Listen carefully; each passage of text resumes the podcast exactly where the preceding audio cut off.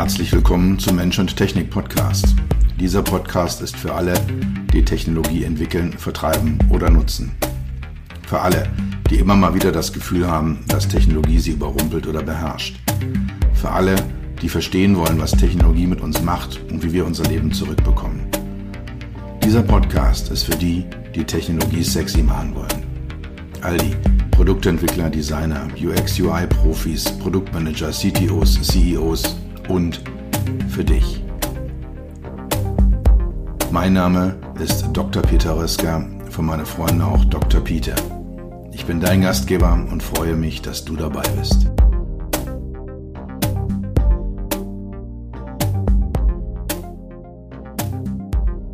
Die heutige Folge des Mensch-Technik-Podcasts dreht sich mal wieder um das Thema Megatrends. Was sind Megatrends? Worum geht es da eigentlich? Welche sind die, die ich im Bereich Technologieentwicklung für relevant halte? Welche sind die, die das Verhältnis zwischen Mensch und Technik in absehbarer Zeit definieren werden oder zumindest beeinflussen werden? Darum wird es gehen. Ich habe schon mal ähnliche Folgen gemacht zu einer ähnlichen Thematik. Ich finde das Thema aber immer wieder faszinierend. Es ändert sich auch das eine oder andere, also sowohl meine Sicht auf bestimmte Dinge ändert sich und da kommt dann manchmal noch ein neuer Trend, ein neuer Aspekt mit dazu. Deswegen kann man das, denke ich mal, immer mal wieder rausholen, das Thema. Zwei Gründe, warum es gerade heute wieder eine Folge gibt. Ich habe am Freitag eine Keynote zu genau eben diesem Thema gehalten bei einer Firma, auf einem Firmen-Event. Und da ist es so ein bisschen in, äh, ins Bewusstsein gerückt mal wieder. Und der zweite Punkt ist, dass ich den Mobility Report vom Zukunftsinstitut zugeschickt bekommen habe. Und das Zukunftsinstitut ist so ein privates Forschungs-, Zukunftsforschungsinstitut, ich schätze die Arbeit, die die machen, sehr. Die sind wirklich gut. Die ja, haben die, aus meiner Sicht die richtigen Themen auf der Agenda. Die stellen sie auf, richtige, auf die richtige Art und Weise dar. Also super spannend, äh, was, was die machen. Und ja, da habe ich halt eben diesen Mobilitätsreport bekommen und die geben auch immer eine Megatrend Map heraus. Das sieht so aus wie so, so ein U-Bahn-Plan. sind so farbige Linien drauf.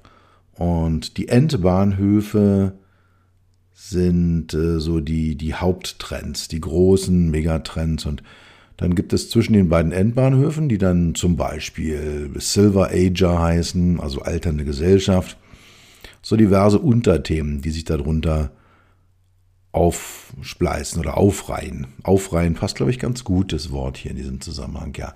Also die reihen sich dann da auf zwischen diesen beiden Endstationen. Dann gibt es verschiedene Linien und die kreuzen sich und die haben dann auch mal gemeinsame Bahnhöfe. Also wenn ein Untertrend zu zwei Obertrends gehört, dann treffen sich die Linien dort und es sieht super schön aus, kann man sich auch toll an die Wand hängen. Ändert sich auch mal wieder so von Jahr zu Jahr. Ist aber eine sehr, sehr schöne Visualisierung. Und ich nehme relativ viel von denen vom Zukunftsinstitut, also auch zum Beispiel die jetzt gleich folgenden Definitionen basieren auf dem, was das Zukunftsinstitut macht. Schaut mal rein bei denen. Ich bin mit denen nicht verbunden. Ich kriege von denen kein Geld, gar nichts, sondern es ist einfach so, dass ich hier euch mal mitteile, wo ich so auch einen Teil meines Wissens herbekomme und was das eigentlich für Instanzen sind, die mich hier füttern in dem, was ich tue. Gut, Thema Megatrends. Das ist immer die Frage, was ist denn ein Megatrend? Megatrends kann man sich so vorstellen wie eine Lawine in Zeitlupe. Also sie entwickeln sich langsam. Manche sagen auch, das ist so nur die Plattentektonik der Gesellschaft. Also sehr langsame, aber sehr mächtige und auch nicht wirklich aufzuhaltende Dinge, die dann passieren sie mit einer enormen Macht sich durchsetzen. Also eine Lawine aufhalten, eine Plattentektonik aufzuhalten, ist sehr, sehr schwierig. Und sie sind allgegenwärtig. Also sie wirken auf allen Ebenen der Gesellschaften, sie beeinflussen Unternehmen, Institutionen, Universitäten, aber halt eben auch jeden und jede einzelnen von uns. Ja, also Megatrends sind damit dann nicht nur irgendein abstraktes Forschungsinstrument, sondern die Grundlage für viele Entscheidungen in Wirtschaft, Politik, persönlicher Ebene, aber auch als äh, Planungsinstrument oder als Bewertungsinstrument für technologische Phänomene, für Produkte.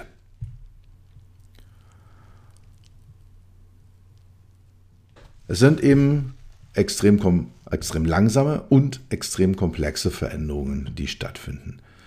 Also diese ganzen vielfältigen Veränderungsdynamiken, den, die wir sehen, die im 20. Jahrhundert, also ja, im letzten Jahrhundert, letzten Jahrtausend sichtbar geworden sind schon, aber jetzt noch verstärkt sichtbar werden, ist der Versuch, sind die Megatrends der Versuch, das Ganze einigermaßen greifbar zu machen. Also Komplexität wird reduziert. Ich hatte ja diese, diese Bahnlinien ähnliche Grafik schon erwähnt.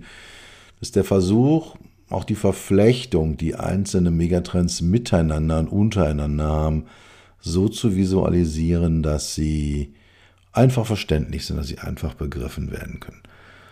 Und sie sind Navigationshilfen durch den Dschungel der Wandlungsdynamiken, denen wir hier ausgesetzt sind. Und sie haben vier charakteristische Eigenschaften. Das ist einmal die Dauer. Also Megatrends haben eine Dauer von mindestens mehreren Jahrzehnten. Das ist kein Trend wie jetzt äh, ein paar bunte Turnschuhe oder irgendein Musiktrend, der aufkommt und nach einem halben Jahr wieder weg ist. Das sind keine Megatrends, sondern das sind alles, alle die Dinge, die ja mehrere Jahre, mehrere bis hin zu mehreren Jahrzehnten dauern können. Sie sind allgegenwärtig, Ubiquität wird das genannt, also Allgegenwärtigkeit. Megatrends zeigen Auswirkungen in allen gesellschaftlichen Bereichen, im Wirtschaftsleben, in unserem privaten Konsum, in den Werten, die wir haben, wie wir als Menschen die Welt sehen, wie wir mit anderen zusammenleben. Megatrends haben Auswirkungen in den Medien, im politischen System, in Entscheidungen, die gefallen, gefällt werden. Also all diese Themen ähm, ja, sind betroffen von, von Megatrends. Und also ein Megatrend ist nur dann ein Megatrend, wenn wirklich in all diesen Bereichen da Spuren gelegt und gesetzt werden.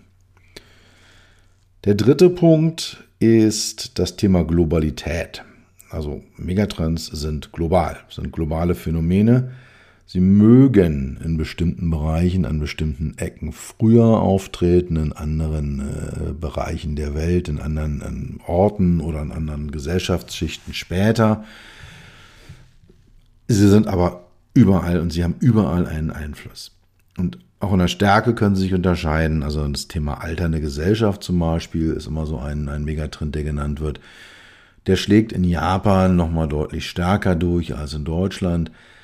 Der ist in China im Moment überhaupt noch nicht spürbar, wird aber in den nächsten 20, 30 Jahren dort brutal zuschlagen aufgrund der Ein-Kind-Politik.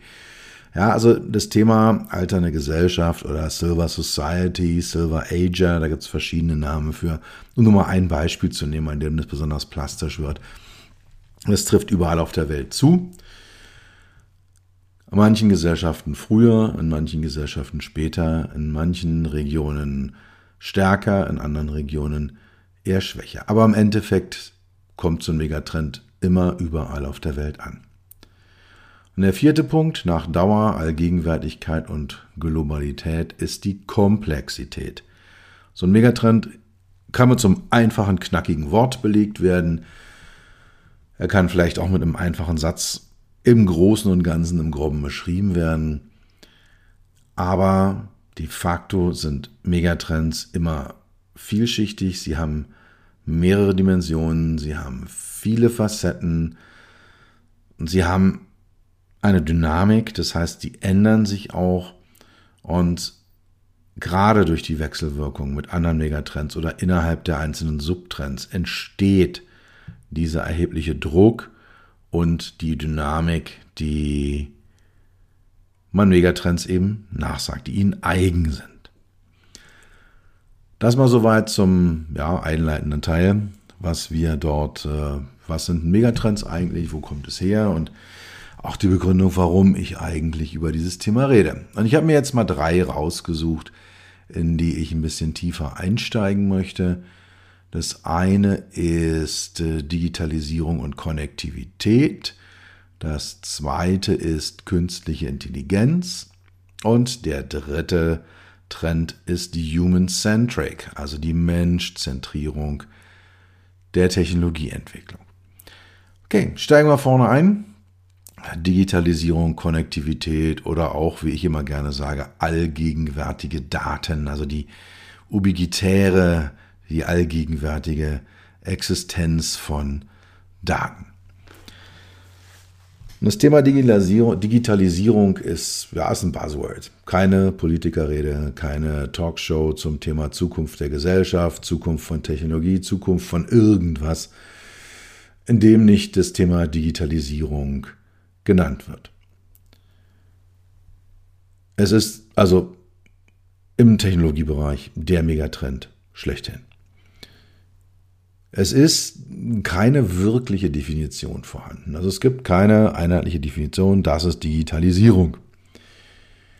Die Frage, die sich mir dann stellt, ist es eigentlich überhaupt noch wichtig, dass wir den so exakt wissenschaftlich und sauber definieren, den Begriff Digitalisierung?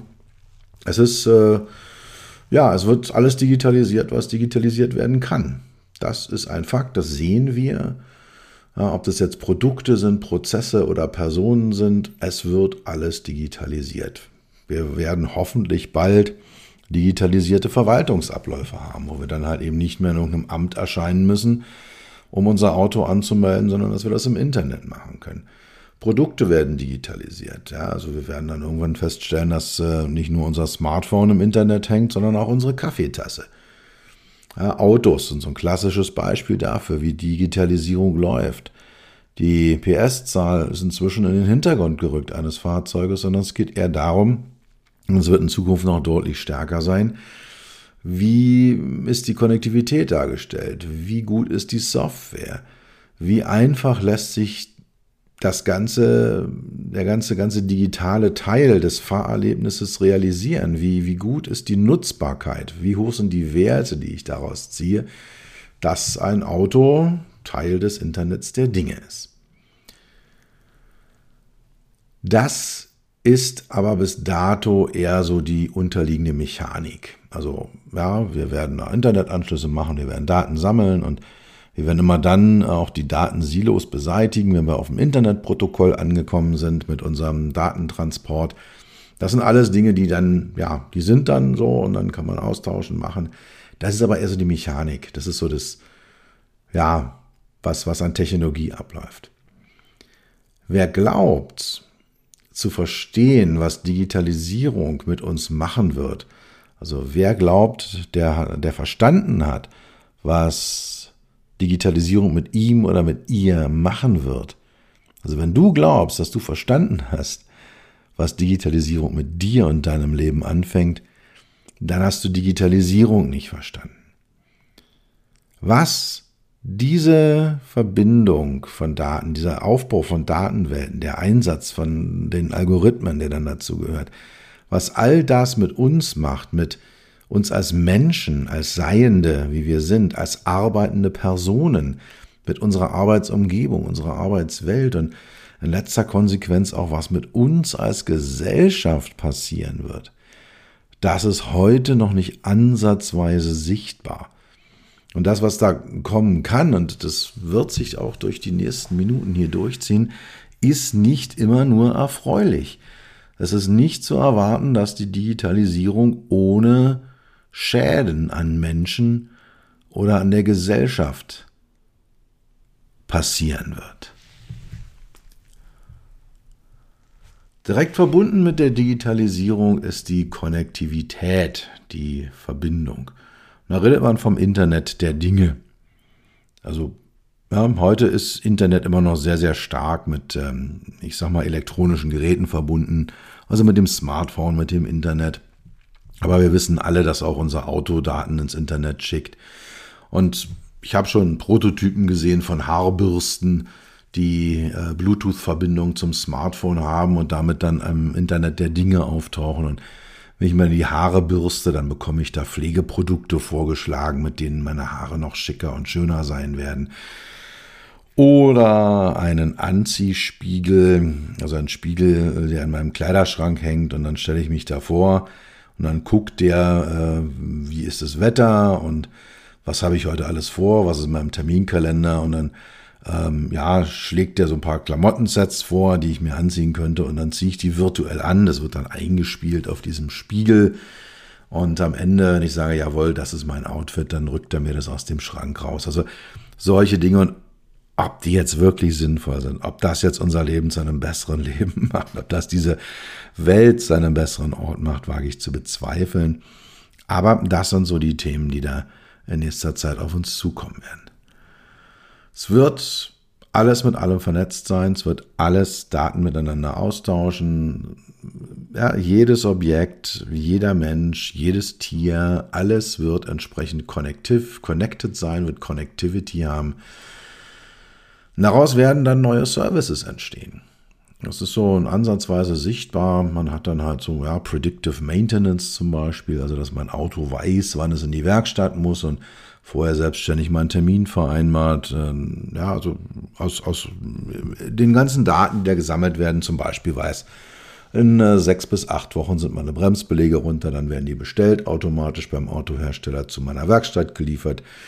Die kriegen dann einen Terminvorschlag und dann kann ich da hinfahren und kann die wechseln lassen. Also solche Dinge sind da schon sichtbar, was wirklich dahinter steht. Welche neuen Services da kommen werden, auch das ist überhaupt noch nicht absehbar.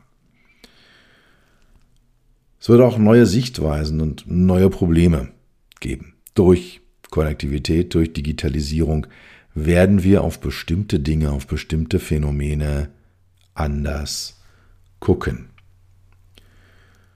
Die Konsequenzen, also die, die Benefits, die Bedrohung, die werden vermutlich im, erst im Laufe der Zeit und vielleicht auch, wenn es fast schon oder gar komplett schon zu spät ist, sichtbar werden. Man sieht zum Beispiel in China, die haben da hier einen Social Score. Also wenn ich meine, wenn ich bei Rot über die Ampel gehe, gibt es Minuspunkte und wenn ich meine Eltern nicht so häufig anrufe, dann gibt es Minuspunkte und irgendwann habe ich so viele Minuspunkte, dass ich dann halt kein Flugticket mehr buchen kann, kein, keine Zugfahrkarte mehr kaufen kann. Das äh, ist dann halt äh, ja, ein Thema der Konnektivität. Da sind dann halt Ampeln connected und dann ist mein Telefon mit connected und die Daten werden alle gesammelt und verwertet und verarbeitet und dann stehe ich am Ende unter Umständen da und kann nicht mehr verreisen, weil ich mich nicht gesellschaftskonform verhalten habe.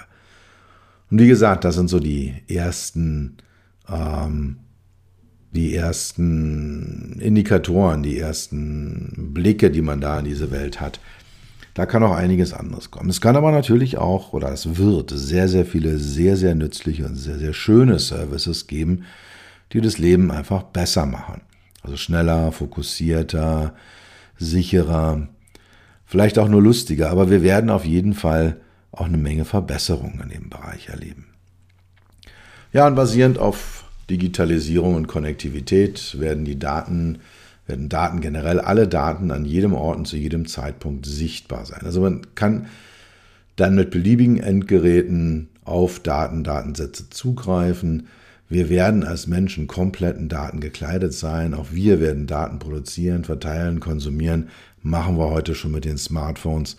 Das wird noch über das Thema Smart Homes, über das Thema ähm, ja, Smart Clothing, also so äh, mit, mit Elektronik versetzte Kleidungsstücke wird das ganze Thema nochmal deutlich ähm, prominenter werden und, und äh, uns auch deutlich klarer gemacht werden. Also, erster Megatrend Digitalisierung mit den weiteren Trends, den verbundenen Trends Konnektivität und allgegenwärtige Daten. Und das ist mal so der erste Block, den ich hier äh, ja mal dargestellt habe, wie das da eigentlich aussieht und voraussichtlich weitergehen wird. Das zweite Thema, was ich hier ansprechen möchte, ist das Thema künstliche Intelligenz.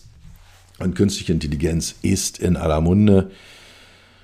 ChatGPT und ähnliche, ja, ich sag mal, nützliche, mehr oder weniger nützliche Datenbots, die für uns dann da Gedichte schreiben, Geschichten schreiben, Bilder malen, im Internet recherchieren, uns als hilfreiche ähm, Instanzen zur Seite stehen.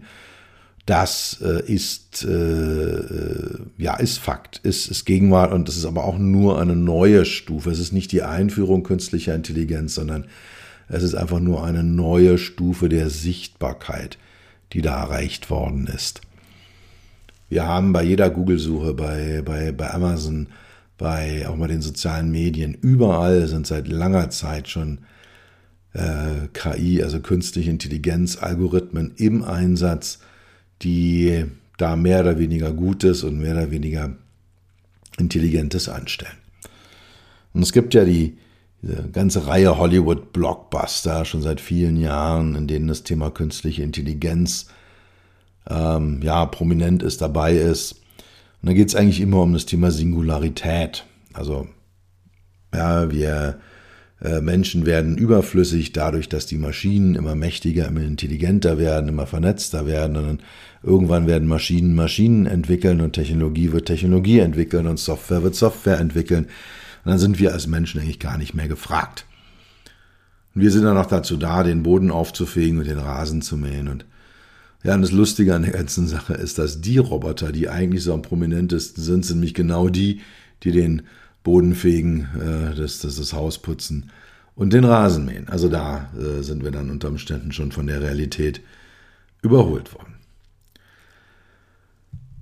Es gibt einen Punkt, äh, den ich äh, ja in ein paar Minuten mal erläutern werde, den wir aus meiner Sicht dringend beachten müssen, wenn wir die Singularität vermeiden wollen. Aber wenn wir das tun, werden wir auch in der Lage sein, äh, das zu verhindern. Dann äh, wird ein, ja, ich habe das auch diskutiert jetzt am Freitag nach meiner Keynote, es ist aus meiner Sicht keine Frage der Regulierung, äh, wie wir mit künstlicher Intelligenz umgehen, sondern es ist eine Frage der Bewusstseinsmachung. Was wir erreichen müssen, ist, dass den Menschen bewusst wird, wann sie mit künstlicher Intelligenz zu tun haben und welche Konsequenzen das hat. Aber wie gesagt, wie wir das machen, erzähle ich gleich noch. Es gibt drei Dinge, die aus meiner Sicht typisch sind für den Menschen nämlich Empathie, Intuition und Kreativität. Also Empathie, das Spiegeln von Gefühlen, ähm, dass das Mitfühlen mit anderen, das Spiegeln der Gefühle anderer an meinen eigenen Gefühlen, also meine eigenen Emotionen als Spiegel zu nehmen für die Emotionen anderer Menschen. Und da bin ich der Meinung, das ist relativ eindeutig. So eine KI, die kann sicher Empathie faken, die kann sie nachmachen, die kann so tun, als wäre sie empathisch. Aber echte Empathie kann das nicht sein, weil Leute, da könnt ihr mir alles erzählen, was ihr wollt, aber das sind Bits und Bytes. Da, die fühlen nichts, da sind keine Gefühle dahinter, sind keine Emotionen dahinter. Das kann alles gefaked sein, es ist aber nicht echt. Deswegen echte Empathie ist eine Sache, die zwischen Menschen passiert und äh, die damit dann entsprechend auch äh, eine typisch menschliche Eigenschaft ist und bleibt. Das zweite Thema ist das Thema Intuition. Wir empfangen auf unserer Körperoberfläche, auf unseren Sinnen, auf unserer Haut, unseren Augen, ähm, ja, mit unserem gesamten Körper Millionen von Informationen jede Minute.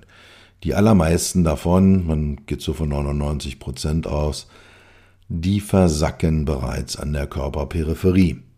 Die werden dann äh, sofort aussortiert, als irrelevant erkannt und kommen gar nicht durch. Weiteres, äh, das verbleibende Prozent äh, erreicht dann das Gehirn und dann werden wiederum 99 Prozent von diesem einen Prozent werden wieder herausgefiltert und landen im Unterbewusstsein und nur ein Prozent von einem Prozent aller aufprallenden Informationen schafft es überhaupt in unsere bewusste Wahrnehmung. Das ist natürlich ein dynamischer Prozess. Also wenn ich jetzt äh, ja durch die Gegend laufe oder wo stehe, ähm, dann werde ich die, also dann, dann, senden die Drucksensoren in meinen Fuß, in, äh, Fußsohlen ständig Informationen. Aber solange alles okay ist, erreicht es das Bewusstsein nicht. Erst niemand, wo ich auf den Nagel trete oder mir ein C anhaue, dann wird es sofort ins Bewusstsein durchgeschleust. Ja, dann dann, dann äh, ändert sich diese gesamte Wahrnehmung und dann ändert sich der Fokus und dann werden eben andere 99 Prozent aussortiert und ähm, dieses 1 Prozent von einem Prozent beinhaltet dann eben andere Dinge, die relevanten Dinge. Und die Frage ist, was passiert mit den Informationen, die nicht im Bewusstsein ankommen? Und da gibt es äh, das schöne Wort Bauchgefühl, was man da hat. Und es beschreibt es, glaube ich, ganz gut. Wir haben häufig so ein Bauch, so ein diffuses Gefühl. Und wenn man dann rückblickend, äh, zurückblicken, sagen wir, oh ja, doch, hätte ich mal auf mein Bauchgefühl gehört. Das wäre wahrscheinlich besser gewesen. Und es gibt die Vermutung, wir haben ja so 100 Milliarden äh, Nervenzellen im Gehirn. Es gibt nochmal andere 100 Milliarden in der Bauchregion und man weiß nicht so wirklich, wofür die sind. Und es gibt die These, dass das unser intuitives Gehirn ist, unser zweites Gehirn ist, mit dem wir so unterbewusst dann auch Dinge wahrnehmen. Und das ist alles sehr, sehr diffus, aber halt auch sehr, sehr komplett. Das bewusste Hirn ist äh, häufig sehr, sehr scharf und sehr, sehr sauber aber auch extrem inkomplett, während eben die Intuition sehr komplett ist. Und ich habe viele Situationen in meinem Leben gehabt, wo ich mir hinterher sagte, Mensch, hättest du mal auf deine Intuition gehört, dann wären bestimmte Dinge ganz anders und vielleicht auch besser gelaufen, als äh, sie mit meiner doch relativ starken Kopfsteuerung, die ich mal so für mich in Anspruch nehme, als sie so gelaufen sind. Gut, und der dritte Punkt, da weiß ich, äh, ich begebe mich da auf dünnes Eis. Ähm, aber der dritte Punkt ist Kreativität. Jetzt werden bestimmt Leute sagen, ja, äh, Beethovens Zehnte ist von einer KI verendet worden oder ich habe neulich mal einen Nirvana-Song äh, im Radio gehört, der von einer künstlichen Intelligenz geschrieben worden ist und äh, die sind doch kreativ und ja, bei ChatGPT, da kann ich mir einen Songtext schreiben lassen, ein Gedicht schreiben lassen, eine Geschichte schreiben. Ja, gibt es alles. Ich habe heute auch gerade über eine App gelesen, die man sich downloaden kann, in der Eltern kleiner Kinder also ein paar Randdaten eingeben und dann schreibt diese KI eine Geschichte passend für das Kind, wo das Kind selber drin vorkommt und vielleicht die Oma drin vorkommt und ja, also ja, ja, ja, ja, da kann man jetzt sagen, dass das alles Kreativität ist. Ich glaube da nicht dran. Was da gemacht wird, ist, dass existierende Datensätze systematisch durchforstet werden. Also um bei dem Nirvana-Beispiel zu bleiben, da hat man der KI alle Nirvana-Songs eingefüllt, noch ein paar andere Grunge-Songs und so ein bisschen Hintergrund über Rock-Music und ja, und dann hat man die das alles verwurschten lassen und dann da was Neues draus produzieren lassen. Und ja, es gibt sehr viele Menschen, die sich selbst als Kreative bezeichnen, die auch nichts anderes machen die halt dann das nehmen, was da ist, das verwurschten und dann behaupten, sie hätten da was Neues geschaffen. Das ist für mich aber nicht wirklich Kreativität. Kreativität ist für mich das Erschaffen von etwas komplett Neuem. Dass man dort wirklich etwas erschafft, was vorher kein anderer gedacht, gesagt, gezeichnet, gemalt, geschrieben hat, um etwas zu erschaffen, was eben noch nie da war, was es einfach noch vorher noch nicht gab. Das ist Kreativität. Und auch hier glaube ich wieder, dass das eine typisch menschliche Eigenschaft ist. Das kann eine KI so nicht. Also Empathie, Intuition, Kreativität, die drei Dinge, die künstliche Intelligenz eigen, einzig machen, äh, einzigartig machen, äh, die den Menschen einzigartig machen und von der KI unterscheiden. Gut, ich hatte noch gesagt, ich erzähle euch noch, was wir machen müssen, um ähm, ja, uns etwas besser auf die sichere Seite zu stellen, um uns etwas sicherer zu machen im Umgang mit künstlicher Intelligenz. Ihr kennt vielleicht diese kleinen roten Seelachsschnitzel, wie sie in Supermärkten im, im Kühlregal stehen. Ist, ich weiß, es ist ein fürchterliches Zeug, aber ich liebe das. Es ist so schön salzig und fischig und ich esse es unglaublich gerne. Und die Lebensmittelindustrie ist ja nun mit Sicherheit nicht die ehrlichste, offenste, am besten kommunizierende Industrie. Im Gegenteil, sie möchte das Wort jetzt nicht aussprechen, uns von vorne bis hinten. Aber in einem Punkt sind sie da sehr, sehr ehrlich. Wenn man sich diese Seelachsschnitzel anschaut, da steht drauf Lachsersatz aus Seelachs mit Farbstoff. Oder ähnlich. Die Formulierungen unterscheiden sich je nach Packung und je nach Hersteller, aber da steht immer drauf, das, liebe Leute, ist kein echter Lachs. Das ist ein Lachsersatz. Das ist ein Ersatzprodukt aus Seelachs und rotem Farbstoff. Und genau das müssen wir mit KI-Anwendungen auch machen. Da muss jedes Mal, wenn irgendwo ein KI-Algorithmus im Eingriff ist, muss ein Pop-up-Fenster erscheinen, muss eine Nachricht erscheinen, muss ich, muss mir bewusst gemacht werden, das ist Intelligenzersatz aus Bits und Bytes.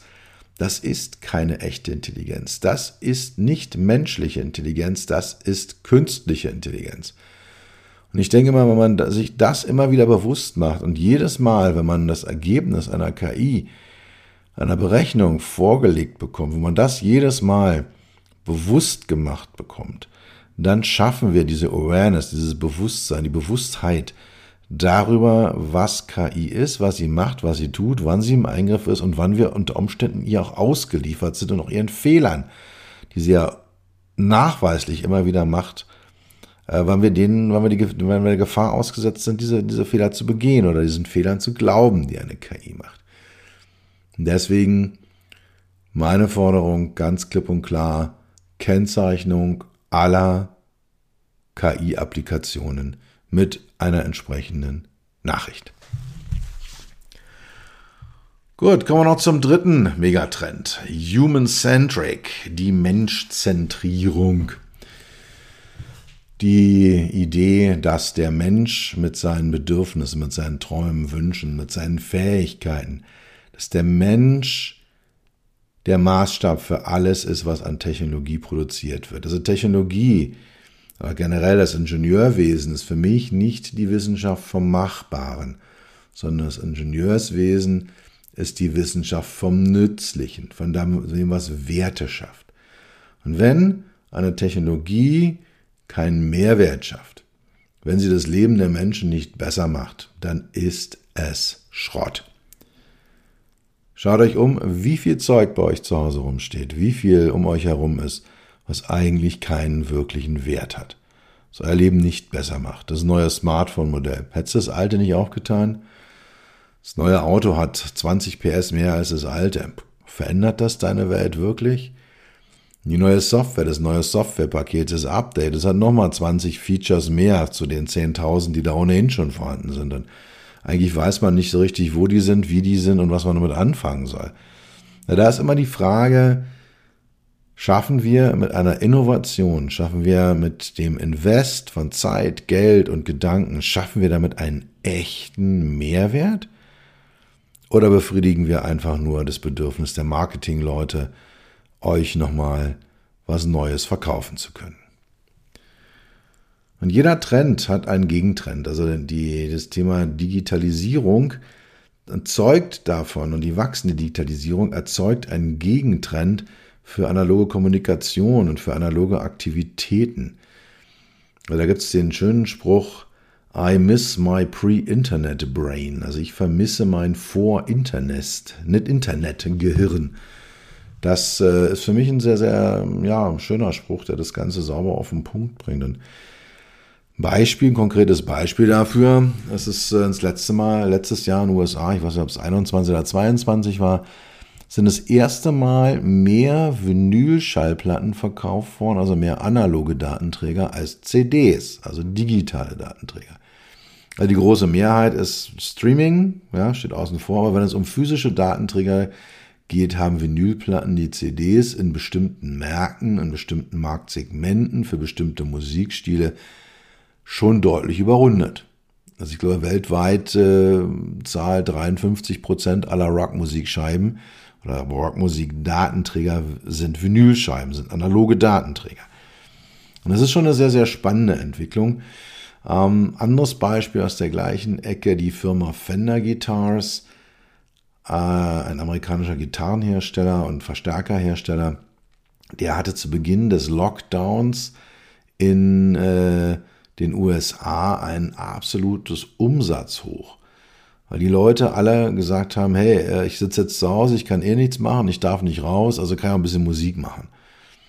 Und natürlich hätten sie diese Musik auch mit dem Computer machen können. Natürlich hätten sie da irgendein, äh, ja, dieses Programm von, von, von Apple, was ich hier nutze, das GarageBand nehmen können oder irgendwas anderes. Aber nein, die Leute haben beschlossen, äh, ich möchte gerne ein Stück Holz mit ein paar Drähten drauf haben und einen Verstärker, an dem ich einen schönen Lautstärkeregler habe. Und dann mache ich damit eine ordentliche Menge Krach, wenn ich alleine zu Hause sitze.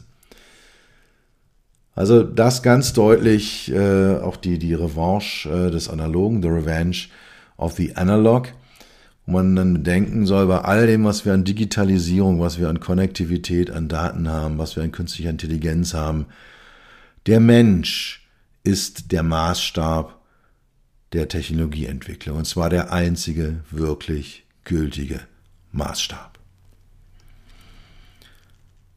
Gut, kurz zusammenfassend. Ich habe heute über das Thema Megatrends geredet, mal wieder. Habe sie definiert. Ich habe die aus meiner Sicht drei wichtigsten technologischen Megatrends aufgezeigt.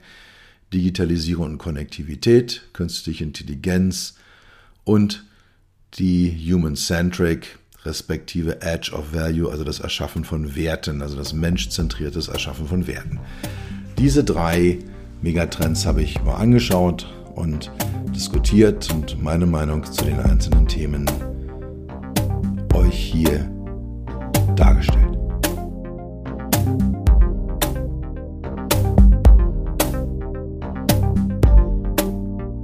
Das war's für heute. Ich bedanke mich dafür, dass du Zeit mit mir verbracht hast. Du hast etwas für dich getan, was dir keiner mehr nehmen kann.